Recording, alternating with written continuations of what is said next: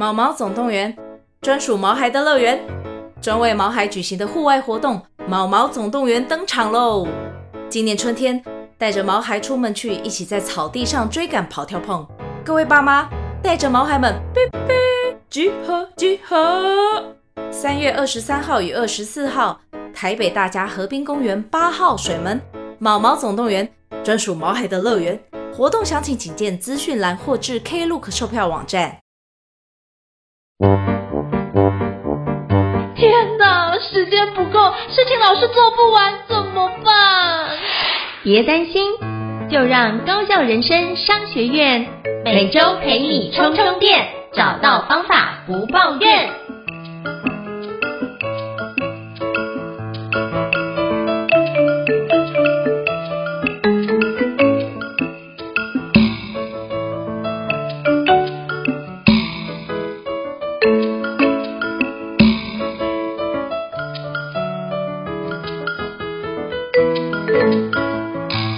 大家好，我是赵英腾，欢迎大家来到高效人生商学院 Podcast 职人访谈节目。过去呢，我上过蛮多的课程哦。那我有一个课程也让我印象非常深刻，叫做管理高尔夫哦。其实管理高尔夫是台湾一个最早的一个认证的版权课程。那今天非常荣幸的邀请到就是我的好朋友黄彤建老师来跟我们分享这个特别的一个版权课程，叫做管理高尔夫。让我们欢迎彤建老师。Hello，彤建老师，你好。哈喽，伊莎，大家好，各位听众朋友，大家好，我是黄同庆，目前是任职于建元气管管理高尔夫培训中心的专职讲师，很荣幸今天有机会能够跟大家来分享。非常感谢童建老师的莅临哦，那是不是可以邀请童建老师跟我们介绍一下，就是建元气管以及管理高尔夫到底是什么样的一个课程，让我们可以多了解一下，好吗？好，哎，谢谢，我是在五年前才加入建元气管。成为管理高尔夫培训的讲师，那很多人听到管理高尔夫会以为他是在教高尔夫球，没有，它就是一个版权课程的名称，啊，版权课程的名称。那因为有注册，它需要有一个比较特殊的一个名字。那它当然课程里面的架构，它是模拟高尔夫的方式，只是不是打球，而是打案例。每一个案例呢，它会像高尔夫一样有不同的杆，每个杆子就代表一个行动方案。能够很快的把它一杆进洞，那就可以取得最高分。那第二个，它也它的版权那时候设计的一个原因，是因为管理呢，应该也像打高尔夫一样，能够用越精简的杆数，也就是越少的动作去高效能的去完成。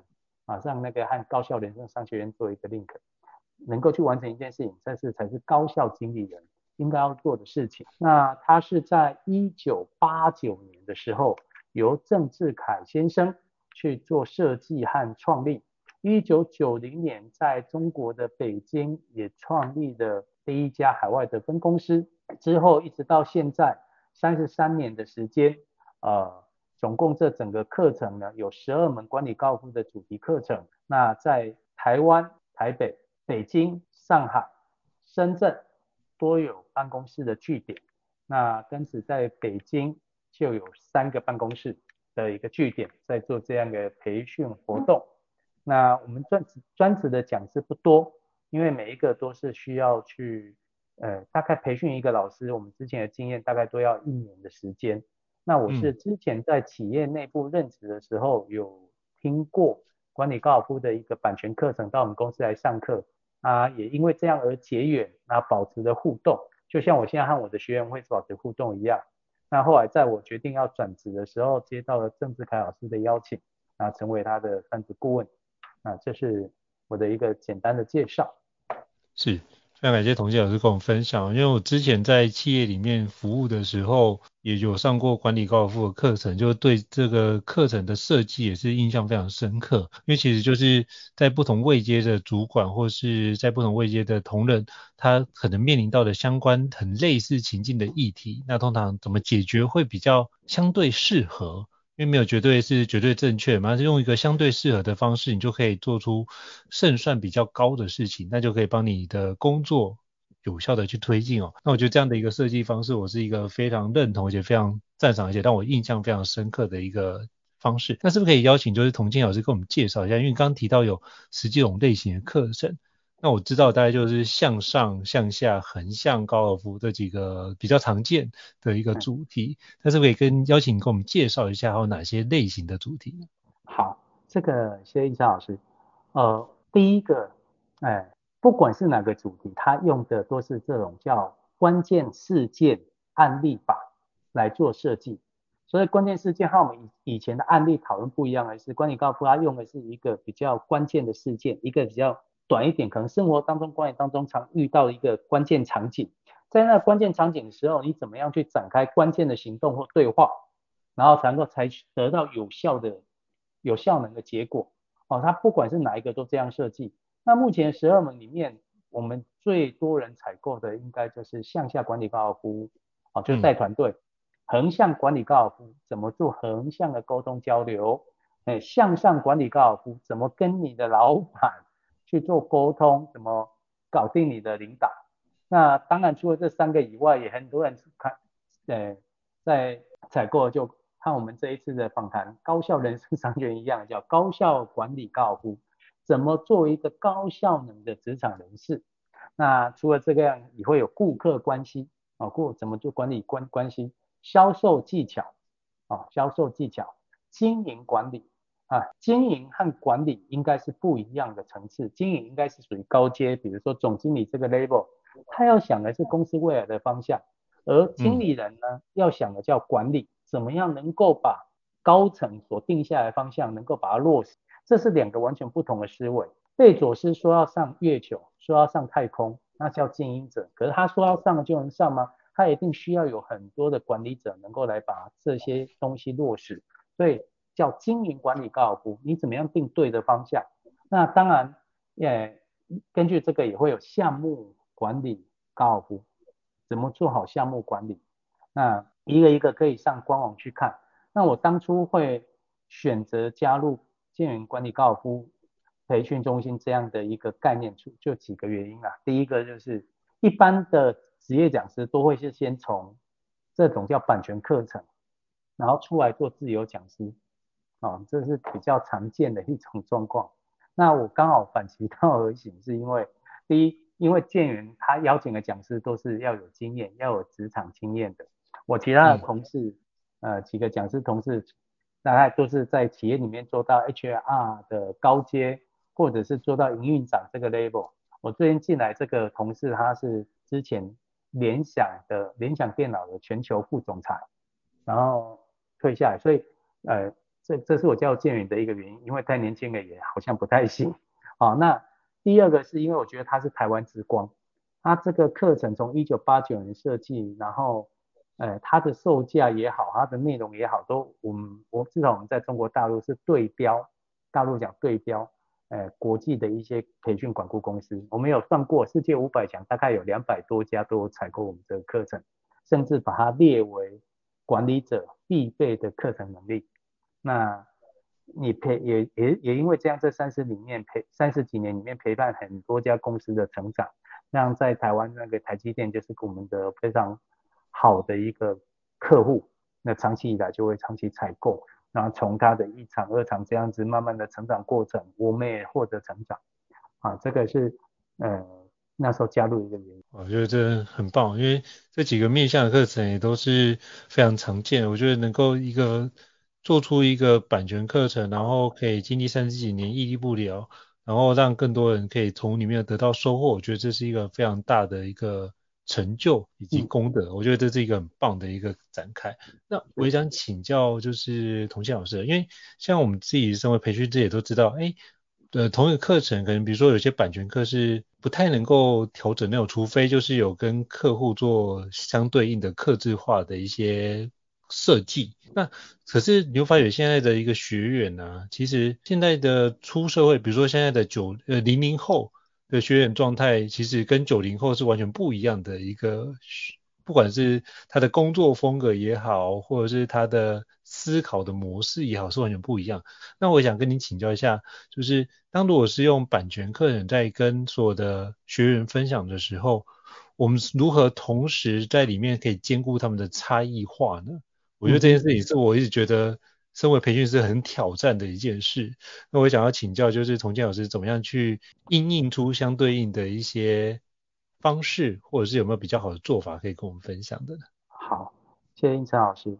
呃，我个人先这样讲，我自己以前是自己开培训公司的，我自己在做培训讲师，嗯、我把课程分成主题课程和版权课程。我以前就是在做主题课程，我有一个主题，比如说，哎呀，我以前这个主题课程叫那个“我们是一家人啊，我们大航海时代，我们要一起往前冲啊”。好，它有一个名称，那。可是里面内容完全根据这一次企业的状况去做客制化调整。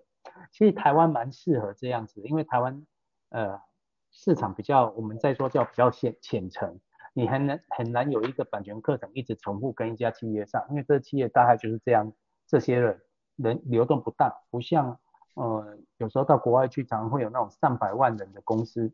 然后里面单指这个 label 经理级，你上完你你上完一轮都有不知道几年，又就有新的一批来了。好，那我想这是版权和主题的一个差异。那版权课程有第二个差异，是因为它有经过打打造系统化的规划，嗯、所以它第一一定会是叫大陆话讲叫逻辑自洽，它有一个闭合的系统，它的理论整个一个生态理论是可以自己说服自己的。不会就被打巴掌。好，那再来呢？既然各个行业会有不同，所以我们的各状况是这样。第一，管理高尔夫它是一个，它有行行业别的版本。哦。比如说有我们有制造业、服务业、光电业，哦，这就不同的行业。那我们经版权课程有好处是这样，我们就是做调查研究，研究这个行业，比如制造业的管理者在这个岗。位置上最常遇到的管理议题，我们把它收集出来，然后写成叫个案。那这些个案，因为我们用的都叫关键事件个案法啊，里面可能人物就是三个或两个人物发生了某个场景，人事时地物。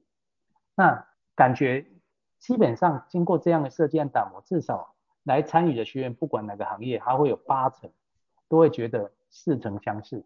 啊，哎，这个我管理上有，只是它里面的案例可能有服务业它，它它可能里面的案例是推动一个新的服务方案上市，制造业可能是一个新的产品要推动，那但是只要是人遇到的问题大同小异，那常会出现的都是这样，那怎么根据学员做客制化？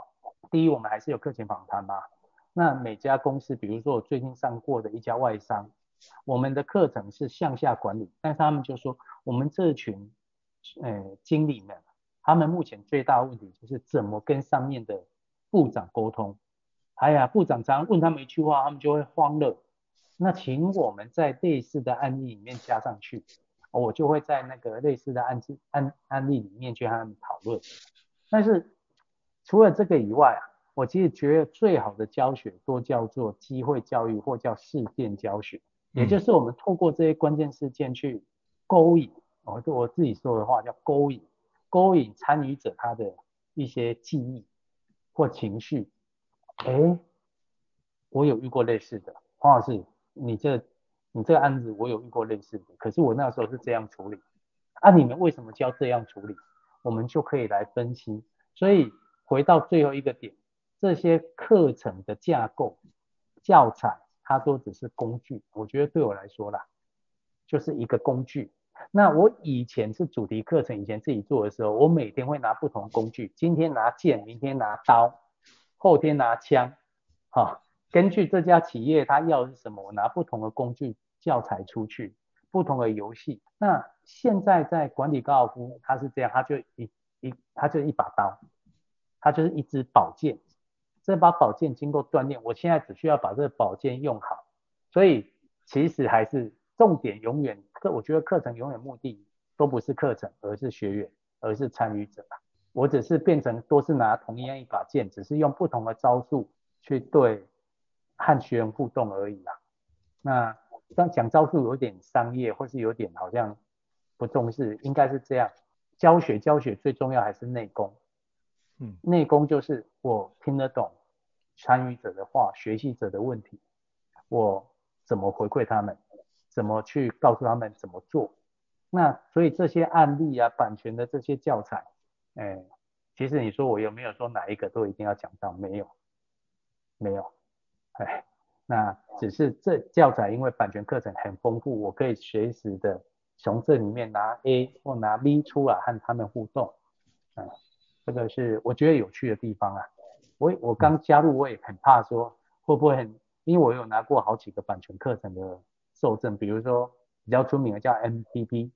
嗯，呃日我是日本产经省，他们开放海外可以拿这一套授权讲师，我是然后呃第五百九十号，就是日本开放海海外授权在台湾是第五百九十位拿到这个认证讲师资格，我可以发这个认证的，但是他规定就很严，连我要问什么问题，日本就是做事很精细嘛，连我要问什么问题，讲什么案例。这个案例我问的问题哪一个一定要问？问完之后学员会有什么回答？他都规定的非常完整，那我就把它讲完。啊，这也是一种版权课程。那管理高尔夫他没有这么硬，他没有规定你一定要讲问什么问题，他就是一个案例在那边。啊，这个案例里面有这些人，这些人有总经理、有经理、有下属，所以上课的时候就可以从总经理的角度去看这件事，经理的角度去看这件事，下属的角度去看这件事情。那这是我觉得。有趣的地方啊，我就会这样问，因为我自己也遇到有类似的情况，就是到底怎么去拿捏那个角度？我觉得这次在自己主题式的课程跟版权课程在转换的过程当中，我觉得是一个非常有趣的一个培训自己的心路历程。所以我觉得透过童心老师刚刚的分享，我也更加清楚知道说，哎，我可以用什么角度去应用。我觉得这是一个很棒的一个分享。那我也想跟童心老师请教一下，因为。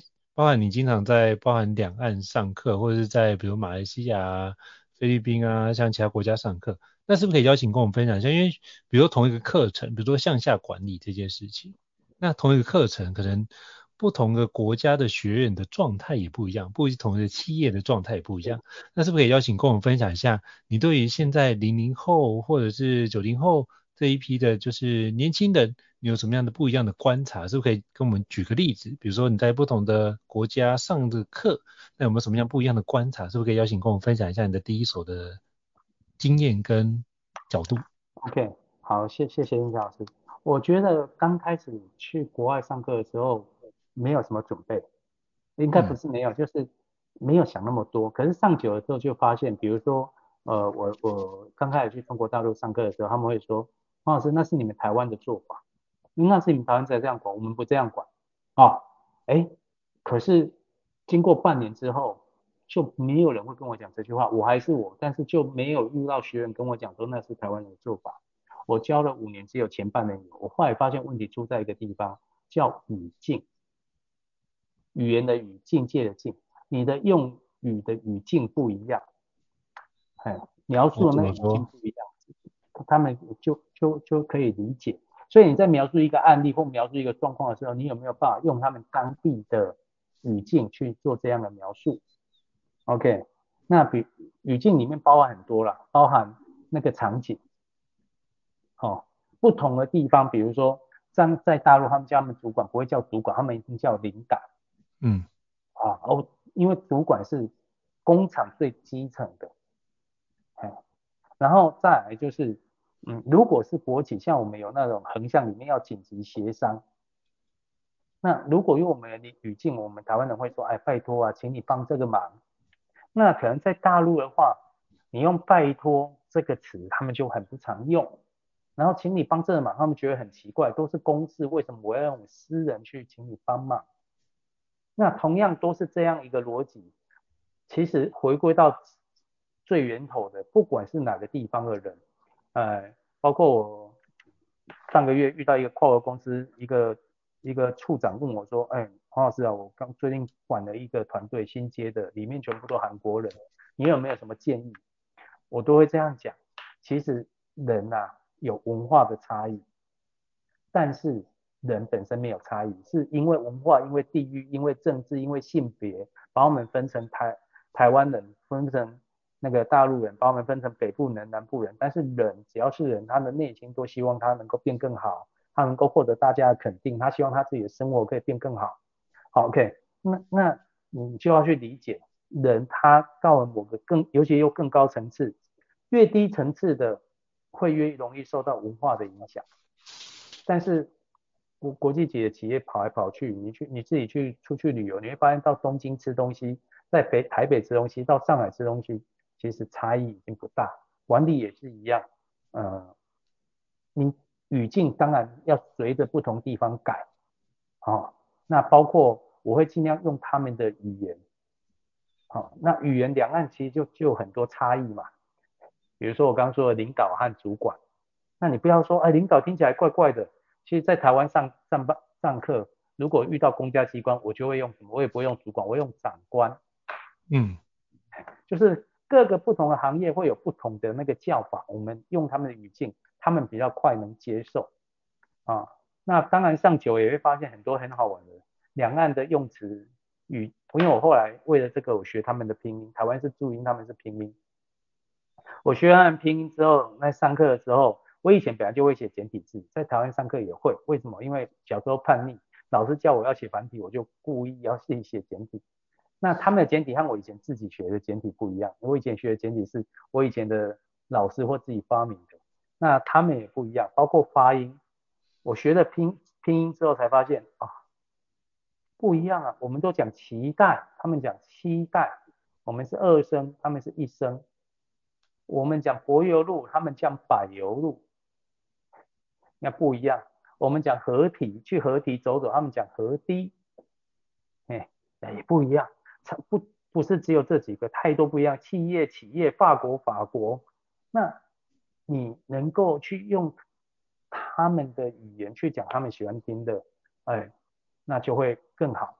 那马来西亚又不一样，马来西亚因为它包容性太强了，每一个马来西亚人至少都会五种以上的语言，嗯、所以呢，他们对马来西亚的伙伴对语境反倒没有这样的要求。那你上课的时候要注意什么呢？他们听不懂，有时候会不好意思问，你会用自己的语境。大陆他会直接问，那所以课前的准备，还有包括你要随时停下来问他们问题，主动去问，我很尊师重道，他不会去问你。我觉得这是不同的地方要，还是会有一些差异。呃，马来西亚和新加呃新加坡不也不太一样。好，不过同样的，马来西亚的伙伴们上课超级认真。基本上，如果你在马来西亚上课，回到台湾你会觉得很失落，那个眼神的热烈度就不太一样。那语境的话，大陆很重要。两个地方，大陆和马来西亚，他都会很直直接的问你问题。大陆会更直接，会 challenge 你；马来西亚也会问，他会比较客气。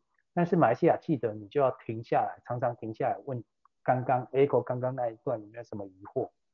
呃、嗯，这个是呃这几年这样子上课。不一样的，然后举例也不一样，哎，举例就是比如说在中国大陆，你不用举台积电，他们根本不知道，要不是这几年芯片战争，他们更不知道有台湾的台积电。那你去那边就要举什么？你要举华为，举阿里巴巴，举腾讯，哎，那在台湾当然就不一样。那我有一个习惯，比如说我上个月在江阴上课，在在在在江苏，我就会举他们当地的人，呃，江阴。徐霞客，哎，我就举他们当地的一些人人物，长江边啊，徐霞客，那还有举谁？举焦家，哎，焦家那个在台湾其实也是一个集团的一个事业，哎，他们祖籍就在那一边啊，可以和他们拉近关系。用，反正原则就是用当地人的语言语境和当地人去讲话，因为毕竟是教学嘛，这样。听得懂，他们才学得进去。这个是各个地方不同。是，我刚刚听也觉得非常有意思。嘿，对，嘿，童小是要补充的吗？还有，对，还有一个唯一相同的就是，不管哪个地方上课都不要聊政治和宗教。嗯，就就这样，哎，而其他都都相同，都不同的这样，相同就是不要聊这一块，因为这个大家有各自地方，你不你是对的，不一定别人就认为。就不一定别人是错的，啊，大家不一样，管理也是这样，我的管理是这样，管理我们各部门协作，不是要分对错嘛，是要有共识嘛，嗯，不一定你是对的，别人就是错的，如果你一定要分对错，那就麻烦了。那像刚刚我讲什么政治和宗教，哇，那个主观性太强，都会有对错问题，你没有时间好好聊，很容易踩到雷啊。嗯了解，我觉得这是一个很好的提醒哦。所以就是我们就是在政治、宗教，还有就是我之前还有听过一个，就是有关那个跟新三社有关的，也不要讲到，那不然的话会造成一些不必要的，比如说呃性骚扰或者是其他不必要的议题，都都会造成你的困扰或学员的困扰这样。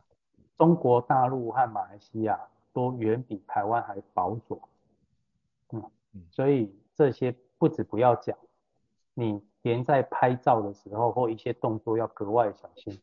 我在台湾有时候上课，有熟的学员常常有时候就会握手啊、拍肩膀啊，甚至拥抱，那那边就要非常非常的在意。我都会鼓励去不同的国家上课，如果不懂就问一下。啊，你如果保如果要保护自己和他人，第一绝对不要和异性，就算是同性也不要单独待在一个房间。第二个，拍照的时候，你的双手要放在前面，明显可见的位置。嗯嗯，嗯，不要让人家觉得你好像在后面在骚扰。这个都是当讲师非常重要的一件事。嗯，不，其实台湾也是啦，只是台湾可能相对文化相对比较开放一点，哎，包容性也比较高一点。可是你就算是这样，最近不是 Me Too，还那个，那如果这件事情 Me Too 这件事在大陆就不叫 Me Too，然后就是犯罪了。哎，嗯。你这人设崩了，就蛮惨的。了解，所以就是我们还是要提醒自己，不要有那种模糊的空间让人家所非议。我觉得这是一个非常重要的一个提醒哦。那我也想请教童建老师，就是那在你在这么多个企业跟国家上过课，但是可以分享一下，就是不同的国家、不同的企业，它强调的重心会有哪些不一样呢？是不是可以邀请跟我们分享一下？比如说，就你怎么观察这件事情？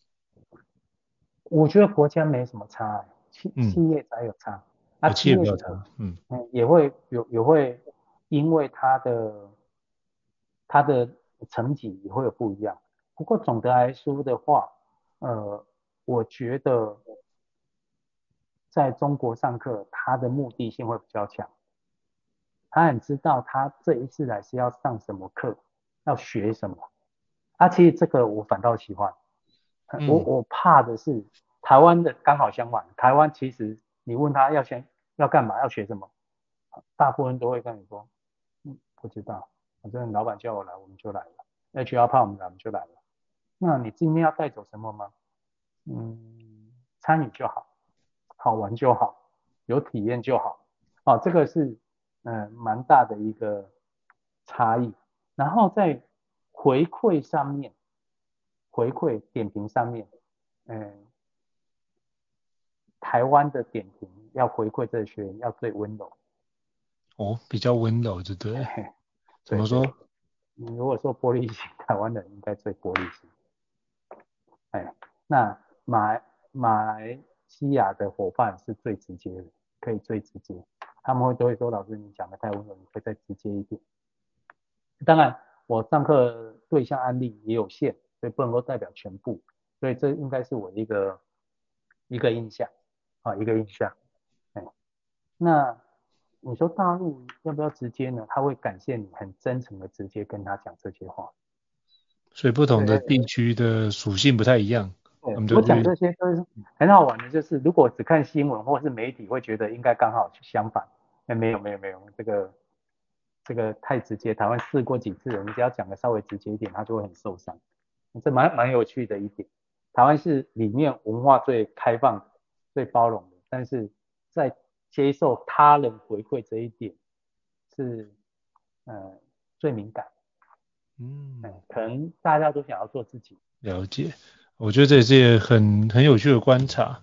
那这就是做童建老师在这么多国家，然后这么多间企业上过课，我觉得得到的一个相关的一个观察。那我觉得大家可以用自己的亲身体验，我觉得这是其中的面向，我觉得可以去不同的面向，等于是我们透过不同的伙伴或来宾的角度，让我们去让看待一件事情用更立体的角度来看待。我就用这样的方式来做的诠释，大家可以用更多元的来思考，有没有哪些环节是可以。我们可以调整跟优化，我觉得都是很棒。